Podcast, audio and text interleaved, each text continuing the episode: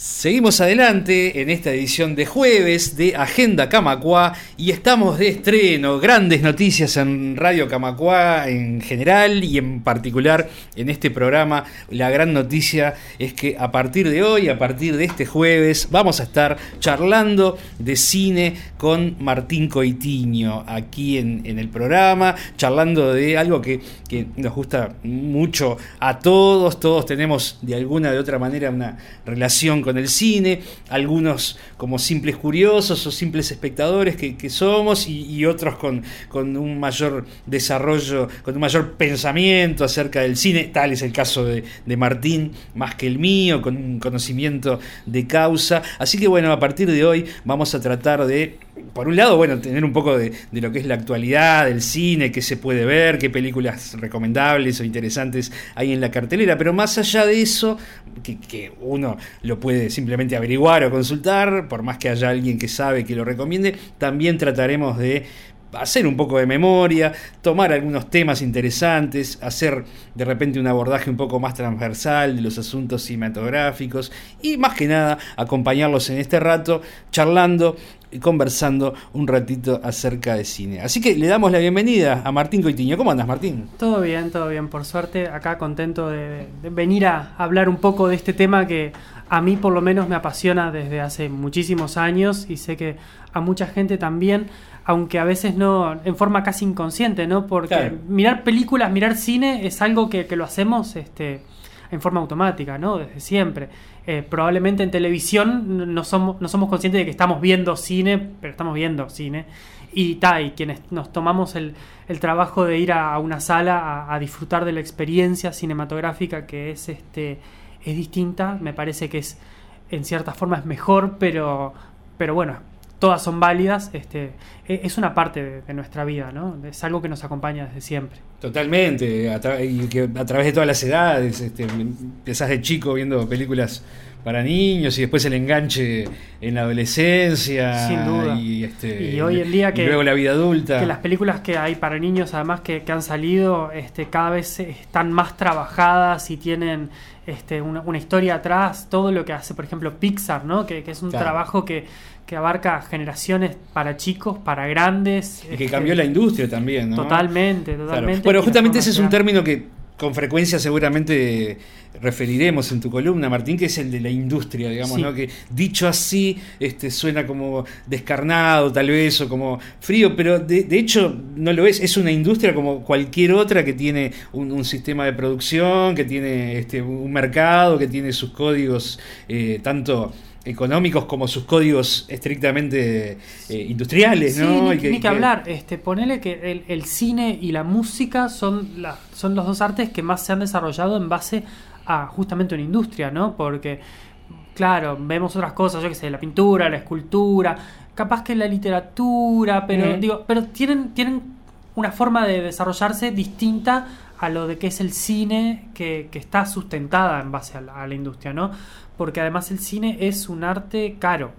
Y digo un arte sin miedo porque es un arte, pero es un arte caro que requiere toda una infraestructura atrás y que aun cuando hablemos de películas que se hacen acá, eh, casi que a pulmón o... Sí, o con un celular o con una cámara exacto, ni que hablar, que, este, hoy en día se puede hacer porque hay bastantes elementos para eso. Pero no es lo que, lo que ocurre. este, se, se puede hacer de forma más barata que lo que se hace en Hollywood, que en este momento creo que se está haciendo quizás hasta demasiado caro, pero no es, una, no es un arte barato, no, no se pueden hacer películas eh, con menos de miles de dólares.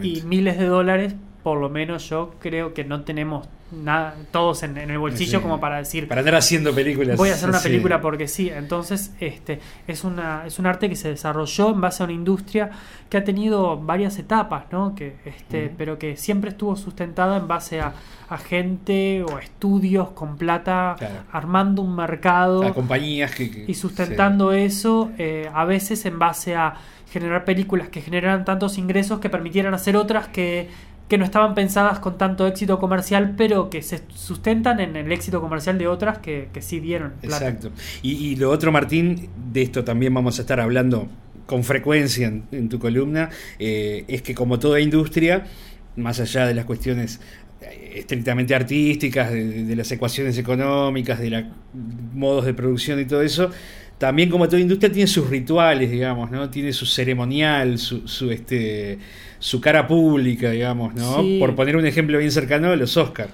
Este, sí, bueno, los Oscars son, son paradigmáticos de, de- de eso que hablamos de, de la industria y del cine, ¿no? Porque el Oscar, ¿qué es lo que tiene? Eh, Siempre tratamos de pensarlo y hasta que, hasta que nos damos cuenta de que capaz que lo estamos pensando mal, en que simplemente... Perdón. No te preocupes, así es la radio en vivo. Eh, sí, tiene cosas que pasan. Te están llamando de Hollywood. Eh, el Oscar lo que tiene es que uno lo piensa como un premio, como algo que da, se da a la mejor película, al mejor director, a los mejores actores, lo que sea. Y sí, porque es la denominación que tiene, pero el Oscar es un reconocimiento que se hace a la industria a sí misma. Entonces es imposible entenderlo sin pensar en que el Oscar es una evaluación que hace la industria sobre cómo estuvo ese año, sobre qué es lo que presentó, sobre las corrientes que tiene internas y además este es un reflejo de, de quienes votan, ¿no? que es una, una lista que, que no es pública, pero que son unas 5.000, 6.000 personas, que incluye que hay técnicos. técnicos este, de una cantidad de sí. cosas que además tiene una este tiende a ser eh, muy masculina y de avanzada edad pero que sí o sea no hay que tomarlo como que es una decisión necesariamente consciente de eso. Durante muchos años la industria del cine eh, se centró particularmente en hombres este. Entonces hay miembros de la academia que tienen 40 años en la academia. Entonces ellos están representando eh, gente que estaba trabajando en la academia y en el cine hace 40 años y sin duda que, que la demografía fue cambiando pero que hay cosas que, que- que se arrastran porque los miembros de la academia tienen muchísimos años en la Claro. academia y Pero es, es ese, ese status quo, digamos, este, es parte de la es realidad. parte de la realidad Y de hecho uno no debería, por, por plantearlo en términos inocentones tal vez, pero uno no debería esperar justicia no en, en- en los premios, en ningún premio, digo, No, pero, en particular en los Oscars no, no es que si no ganó el Oscar no es buena, no, Digo, no va por ahí. y que a veces que gane el Oscar tampoco quiere decir que sea buena Y al contrario, justamente. Este, Sí. hay, hay, hay muchas, hay muchos factores en la vuelta. A veces si- me parece también igual nos vamos un poco de, de cínicos y decimos no, porque es un tema de plata, es un tema. Y no es tan así. Si vos agarrás la lista de las últimas 20 películas que ganaron la mejor película, eh, no hay muchas películas que hayan hecho un montón de dinero. Ujú, Tenés este El Señor de los Anillos, Claro. ponele. Y después, yo qué sé, Chicago capaz que hizo bastante plata, pero hay una cantidad enorme de películas ahí en el medio que no hicieron tanta plata y que en realidad es un tema de, de- de prestigio, de reconocimiento dentro de la industria. Hay, hay otras cosas en movimiento. A finales de, de la década del 90, este, Harvey Weinstein, que era uno de los directivos de, Miramax, él puso mucho énfasis en tratar de ganar el Oscar y se dieron algunas injusticias, como cuando ganó este Shakespeare apasionado, porque hizo mucha campaña para eso. Hay mucho lobby, mucha... Exacto, pero vos me decís, Shakespeare apasionado hizo un montón de plata. No, probablemente no.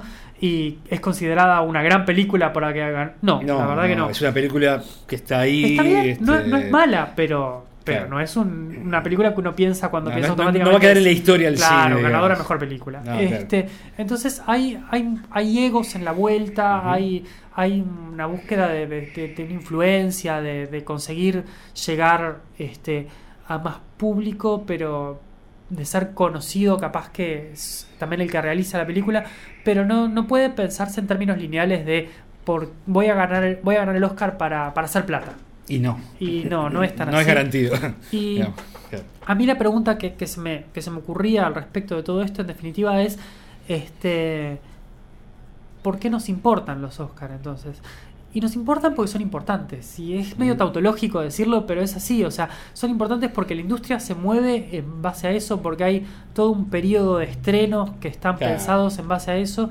Y es La, una... la gente está esperando que se estrene Exacto, porque vio el avance o- Claro, o, porque viene es de- del ganador del Oscar de tal año que vuelve con otra película. Sí, este, y, y nos, nos trae a, a colación, este, bueno, este, este autor hizo tal cosa, porque es el que ganó por tal otra. Uno se hace jurado también, uno va al cine a verla Sin y dice, duda. uy, esta sí merece ganar el Oscar. Sin duda, y Este, todos los o años- este actor es para el Oscar. Digo, yo personalmente, este, y sabiendo cómo es la cosa y eso, las calenturas que me ha agarrado Claro. con películas que han ganado se hace un poco hincha, de- digamos, de- Ni que hablar, te pones la camiseta de, la película y te, te ofendes mortalmente cuando gana. O, o al contrario, vas a verla y decís, uy, esto está muy sobrevalorado, está capaz que está sí, inflada. Entonces, Ni que hablar, este, hay, hay mucho de eso y Es, es una, un ejercicio es- es- interesante. es- sin duda, Martín, es, es una fiesta para la industria, además, digamos, que, que es este, exhibirse públicamente, digamos, este, en, en- en- al, al- al gran público, no, no tan ilustrado, no, no- no con tanto conocimiento, digamos, so- sobre cine, mostrar, desnudarse un poco y mostrar lo que está es que pasando. es un momento ¿no? en el que capaz que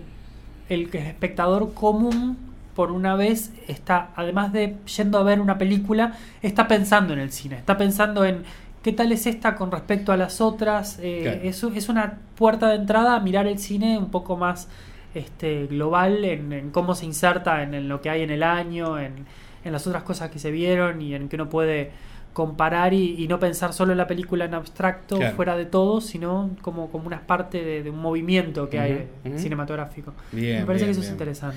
Bueno, y vos tenías, este, tenías pensado hacer un ejercicio un poco de retrospectivo, de repente, o, o- o tomar algunos años eh, que por algunas cuestiones son significativos en, en materia de películas, y que a la vez ir para atrás eh, 20 o 25 años también nos permite, tengamos la edad que tengamos, ir uno mismo para atrás, porque uno ya va a empezar, uy, esta la vi, me acuerdo, esta no llegué a verla nunca, ahora que la nombrás me dan ganas de ir a buscarla de repente en DVD. Digo, este no está mal la idea de, de mirar el Oscar, no, no solo en cuanto a la noticia, lo que fue este año, lo que va, lo que va a pasar el año que viene, si- sino de verlo también como tendencia, ¿no? Ahí Este, va, como- sí, porque más allá de que sea la mejor o no la mejor de cada año, este, las películas que están nominadas al Oscar en general son representativas de, de algo que pasó en ese año. O de un género. Este, que- ahí va, que- y, que- y nos, y, y habitualmente con alguna de las que andaban nominadas tenemos algún tipo de conexión o la vimos, sobre todo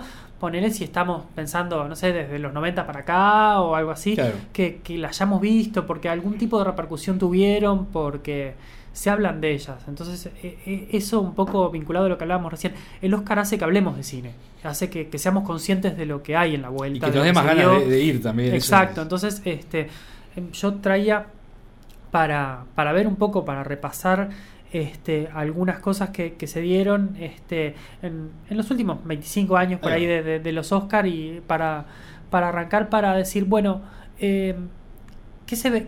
¿Qué estaba en los Oscar? ¿Qué había nominado? ¿Qué era lo que se podía ver en ese momento? Hace 25 años. Ah, claro, ¿qué, qué había? Y yo pensé... Pará, este, estamos hablando de películas hechas en el 91. Claro, en los Oscars del 92. premiadas en el 25 92. años. Exactamente. Ese, ese siempre es una es un tema que uno que uno tiene que a veces marcar la diferencia, ¿no? Porque nosotros decimos Oscar 1991 u Oscar 1992 porque en realidad el Oscar es febrero del 92, pero las películas son las del 91. Correcto. Y hace 25 años, por ejemplo, eh, la ganadora del Oscar.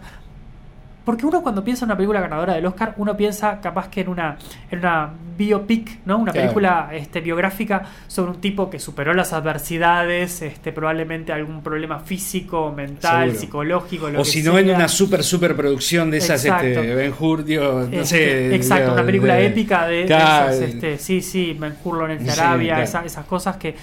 Y, y es, es genial porque ese primer ejemplo así, la película que gana el Oscar es contraria capaz que a, a todo eso, que es el silencio, de los- el silencio de los inocentes, ¿no? Who's the subject? The psychiatrist Hannibal Lecter. What did you see, Clarice? What did you see? They were screaming. What does he do, this man you seek? He kills women. I'll help you catch him, Clarice. Oscar, mejor película del Oscar, 92. mejor película del año El 92. silencio de los inocentes. Exactamente, que es este la, la primera y única hasta ahora película de terror. Mm. Este es un thriller psicológico, pero, Pero eh, viste es- que la- los géneros son un poco amplios, sí. son flexibles, pero es, es un thriller psicológico Mirá, terror. Mete miedo. Mete miedo. Mete miedo. Anthony Hopkins mete Sí, miedo a la sí, película y es algo que, que no es normal, ¿no? Porque una película de género, como les dicen, este, ganando un Oscar a mejor película, eh, llama la atención. Un asesino serial. Este, Exactamente, que además este el, ese asesino serial que, que es este Anthony Hopkins que ganó el Oscar a mejor actor, ganó un Oscar a mejor actor con una actuación que es alrededor de 20 minutos en pantalla. Sí, sí. Este, y sin embargo, lo pusieron como mejor actor y ganó porque así de memorable y de, y de importante su marca es en la película, ¿no? Este, que claro, eh, él hace ese papel que está ayudando a Jodie Foster, Mm. este, ayudando y también torturando en cierta forma sí. psicológicamente Sí, a Jodie Foster Jugando con ella de alguna a, forma. a resolver este una- un asesinato. Eh, el silencio de los inocentes además es eh, una de las pocas películas, es la tercera en la historia, en ganar eh, los cinco grandes premios que se dicen, ¿no? que es son. mejor, ac- mejor película, mejor director, Jonathan Demme, mejor actor, mejor actriz y mejor guion. En este caso, mejor guion adaptado, ¿no? Sí, sí. este, Porque, bueno, justamente, eh, claro, es una película que, que cambió muchas cosas en la forma de, de pensar en, en, en el, en el thriller como en algo simplemente este, un ejercicio de género vacío. Está muy bien filmada, Sí, está claro. buscando capturar este la, la tensión, el clima de, ese de, de esa sensación de angustia. Estás este, agarrado de la butaca, me acuerdo. Exactamente. Este, el- sí, pa, y- Exactamente. Este, ahora pensaba, la- las otras películas que habían ganado así, este, una es una película que probablemente la mayoría de nosotros no vimos, que es una que se, que se llama Sucedió una noche, que es Ujú. como la década del 30, pero la anterior había sido Atrapado sin salida, que creo que con Nicholson. claro que muchos de nosotros la vimos y que es también este, tremenda Sí, película. claro, claro, Que son de esas películas, también como esta, construidas en base a una cantidad de patas, ¿no? En base a actuaciones muy sólidas que, que se quedan en la memoria, que, que atraviesan el tiempo, este, a una, a una dirección, como decíamos, en base a, generar este angustia, generar esa sensación de, de- de desesperación y de, y de- y de encierro. Tiene un momento, no sé si te acordás, este, en el que está filmado con, con cámara como con visión nocturna, porque sí, sí, sí. Buffalo Bill tiene esos Exacto. lentes de visión nocturna para, para se tener meten en la casa. Exactamente, con la, con la chica que está atrapada en, el, en el hoyo. Lo ahí recuerdo este, perfectamente. Claro, e- ese tipo de, de cosas que están por fuera de, los cánones normales. Van innovando, digamos. Exactamente, este, que hoy capaz en día, la- hoy la vemos capaz más bueno, habitualmente. después de eso se hizo muchas veces. pero, pero en ese este. momento este, son, son cosas que van innovando, que van, que van empujando en los límites de lo que se va haciendo en el cine, porque uno también tiene que entender a veces de que eh, las cosas son evaluadas por lo que eran en su momento, ¿no? Digo, Claro. este hoy en día se pueden hacer cosas que en el cine antes no se podían, pero porque se fueron construyendo con el tiempo. Pero a la vez hay películas como estas que abren la puerta, porque Exactamente. después del Silencio de los Inocentes cambió el género también. Claro, exactamente. Este, entonces eh, es un poco eso, van, van, van derrumbando paredes y el cine es una construcción histórica que se sustenta en las bases de lo que se fue haciendo antes. ¿no? Ahora, Martín, que, que la industria, eh, la academia, por decirlo así, en aquel momento este, haya eh, premiado tan fuertemente ¿no? con los cinco grandes Sí. Oscar, es un mojón histórico en la historia Es- del cine. Porque Es, sin duda. Este, tiene que ver, yo creo que también tiene mucho que ver con, con, lo, con lo otro que había nominado en, en su momento, ¿no? O sea, hay que entenderlo eh, como una parte de una globalidad. La película no, no es nominada en un vacío, sino que hay, este, hay todo un movimiento, hay cinco películas nominadas, en ese momento eran cinco, este, y es- también entonces hay que entender que ganó porque ganó, pero ganó porque le ganó a las otras y por qué no ganaron las otras. ¿con, Y- quién, ¿con quién peleaba? Entre y bueno, por ejemplo, este estaba eh, Baxi, una de Barry Levinson, Sí. este que con Warren Beatty, Sí, que, sí, sí. que era una película que de esas que estaba bien y fue no marcó demasiada historia. El príncipe de las mareas de Barbara Ah. Streisand. Este, y después dos detalles que no son para nada menores. La Bella y la Bestia, justamente que ahora en, en cartel tenemos este, la, la remake, Sí. la adaptación de La Bella y la Bestia, que es la primera película animada eh, nominada a Mejor Película. Ah, Este- ese mismo año. ese mismo año, o sea que claramente había una, una, una, in- una tendencia innovadora. Un aire- capaz aire que- fresco, digamos, hay- sí, sí, un aire renovador en, Sí. en los Oscars. Este, que, que La Bella y la Bestia está insertada en, en una época que se llama el Renacimiento de. Disney, que se da a finales de los 80s y principios de los 90s, en la que Jeffrey Katzenberg, que es este un tipo que lo llevaron a Disney justamente para, reno- para renovar y lo pusieron al frente de la animación para renovar y él después se va y, funda DreamWorks que hoy hacen las películas Sí, animadas claro. de DreamWorks Claro. él este después de lo que fue el, el fracaso de una película que llamó El Caldero Negro dijo no vamos a buscar las raíces de Disney vamos a buscar a lo que eran las películas animadas este en base a los cuentos de hadas y eso y trajo gente de Broadway a, a producir películas animadas a hacer la música Claro. este, entonces, claro, salió una seguidilla de cuatro películas que son este, La Sirenita, La Bella y la Bestia, Aladdin y El Rey León, que fueron eh, sumando público cada vez más Claro. este, y llegando cada vez a más Y gente. que se hicieron, se hicieron clásicas. son clásicos, son clásicos. son absolutamente clásicos, Totalmente. cualquiera de las cuatro y son este, parte de la infancia de muchos, de la adolescencia, de otros tantos y, y que digamos le y dieron los un- niños de hoy, los padres se la siguen pasando. Sí, sí, sí, este, sí, sí, fueron un cambio brutal en la, en la, en la industria eh, animada, que después Disney tuvo un bajón, pero después del 90 y pico, pero ese momento fue, eh, eh, hay hasta documentales sobre esa época de la historia de Disney por lo, Ah, que, bueno. por lo que implicó el cambio eh, de paradigma en la producción de, de películas animadas. ¿no? Este, entonces, esa es la penúltima y la última película de las nominadas, eh, JFK. Uy, claro. de Oliver. Stone. O sea, Que uno, uno podía eh, apostar a que, bueno, esta va a arrasar con todo. Claro, porque- pero a su vez es una película tan controversial que uno Sí, piensa, claro. este, era fácil darle un Oscar a, a JFK, así como, Claro. así como así. JFK además con, con- con- este, con todo un despliegue increíble. brutal, ¿no? Este, brutal. JFK tiene, tiene muchísimas cosas a favor. Este, la primera es Oliver Stone en un momento muy, muy bueno en su carrera, ¿no? Sí. Que venía a ser nacido el 4 de julio, o sea, Oliver Stone a- a- al tope de su capacidad. Sí.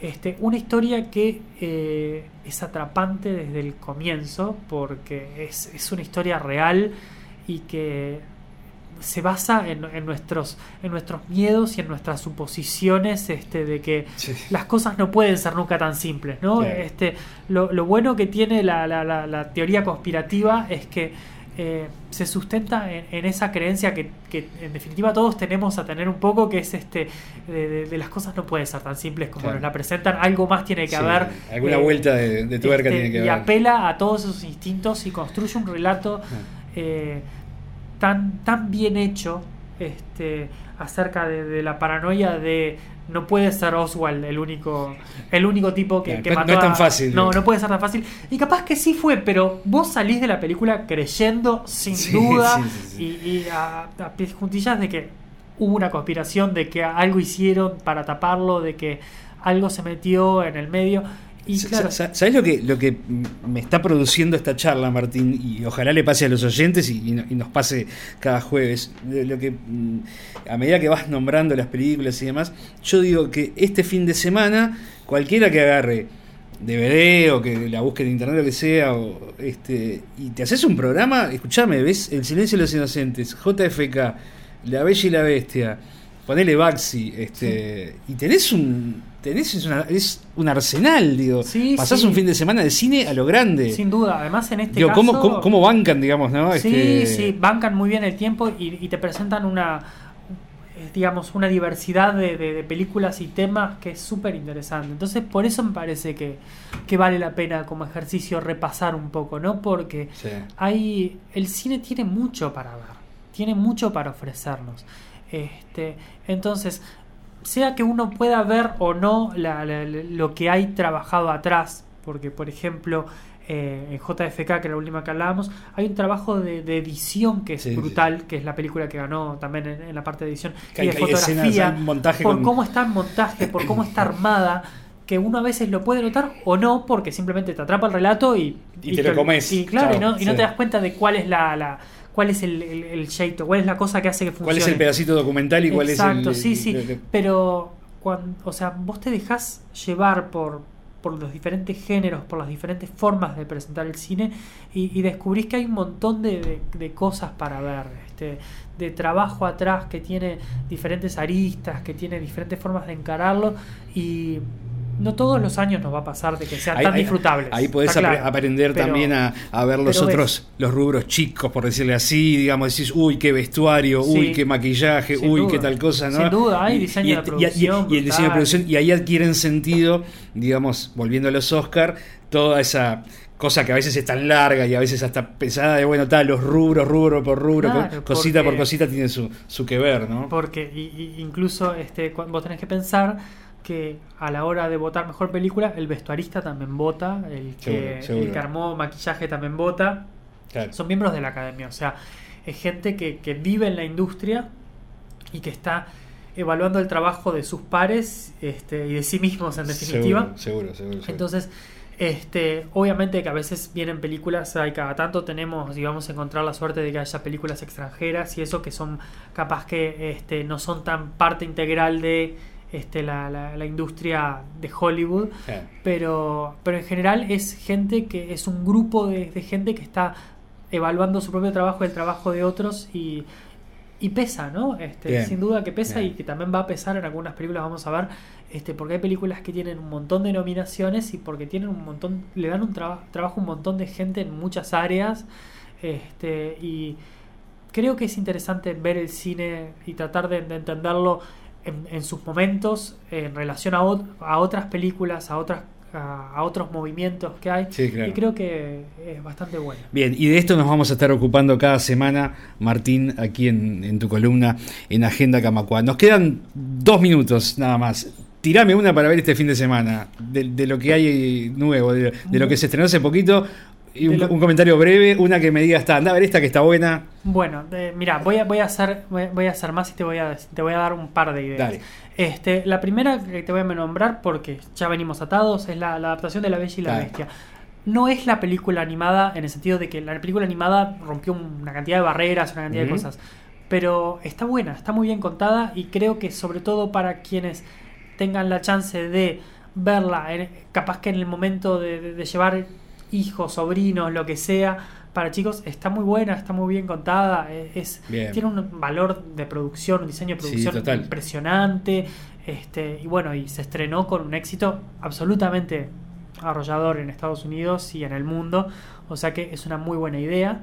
Después para los adultos, capaz que una de las pocas este, películas basadas en cómics pensadas para adultos, que es Logan, que es la, la nueva de, de Wolverine, el Sí, de los sí. X-Men, que es una película sangrienta, violenta, una especie de western postmoderno, ambientado sí. en el 2029, eh, pero muy bien actuada, muy bien contada, muy bien filmada. este, No hace falta conocer el cómic. no hace falta que- conocer el cómic, porque además este, como que un poco se encarga de, de- de desmitificarlo al personaje. Y es, ya te digo, es como ver un western, pero con, con algunos efectos especiales. Es, es interesante bien, y, bien. y vale la pena darle una ojeada. Una última que yo todavía no tuve la, la oportunidad de ver y quiero ver, pero además quiero que la gente le dé una chance. Hay una, hay una película que está en cartel que se llama Un monstruo viene a verme, que es de Bayona, que es un, un director español, Sí. que es muy interesante. Ah, bueno. Y yo todavía no la vi, pero, Pero es, ya de te esa- gustó. es de esas que ya sé que, que vale la pena verla, porque son esas películas que eh, son acerca de ese momento en el que termina la infancia, empieza la adolescencia y que son esos, esos momentos importantes en la historia de los niños. A mí esas películas que están bien contadas, como Bien. aparentemente está esta, Bien. que, que le llegan a, a esa infancia de uno Bien, y, conectan y que está por fuera de las grandes Y películas. que solo el cine sabe hacerlo. digo, de esa Exactamente, forma, es esa Sí, forma sí. de conectar Sí, inmediata sí, claro. eh, que creo que puede ser una muy buena Ah, Te, idea. te tomo la palabra, Martín. Muchas gracias. Nos encontramos la semana que viene para charlar del cine, ¿te parece? Dale, nos vemos. Gracias.